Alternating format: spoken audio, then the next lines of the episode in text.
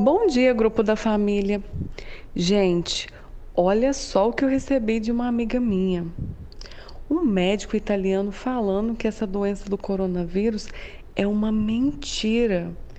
É tudo inventado para vacina matar a gente. Nossa, tia.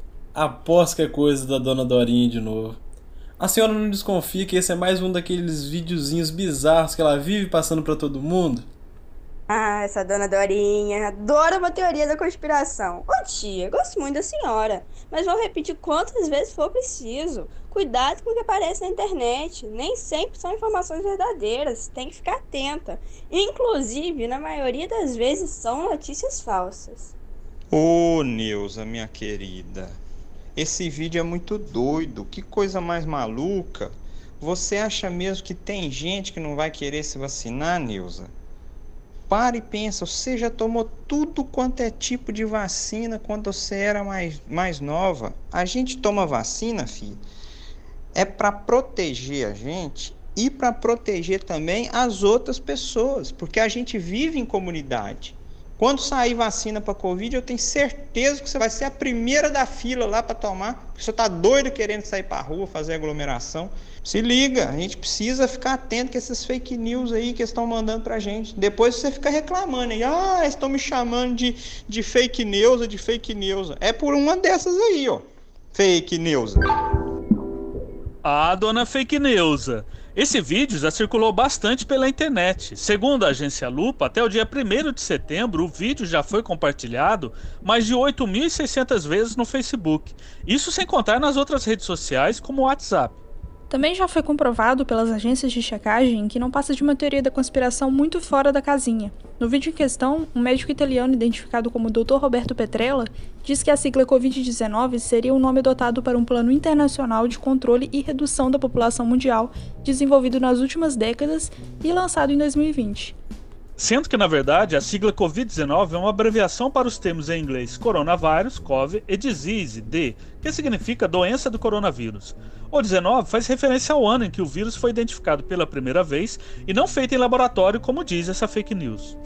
E tem mais. Durante o vídeo, esse médico fala que as pessoas devem se negar a fazer os testes para identificar a doença, alegando que a testagem é um meio dos dirigentes desse tal plano coletar nosso DNA. Ele também diz que a vacinação vai deixar as pessoas gravemente doentes, gerando mortes e então diminuindo a população mundial. O que é bizarro de se pensar quando lembramos quantas pessoas já perderam suas vidas por causa do coronavírus, não é? Na verdade, somente teremos uma situação menos arriscada quando tivermos acesso a uma vacina segura e testada.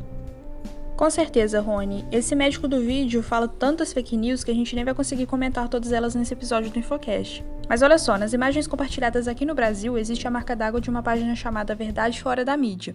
Quando pesquisamos o arroba no Facebook, aparece que a página já saiu do ar, mas no Instagram ela continua ativa. Ativa e divulgando inúmeras mentiras para seus mais de 4 mil seguidores. Lá a gente encontrou teorias da conspiração sobre os mais diversos assuntos.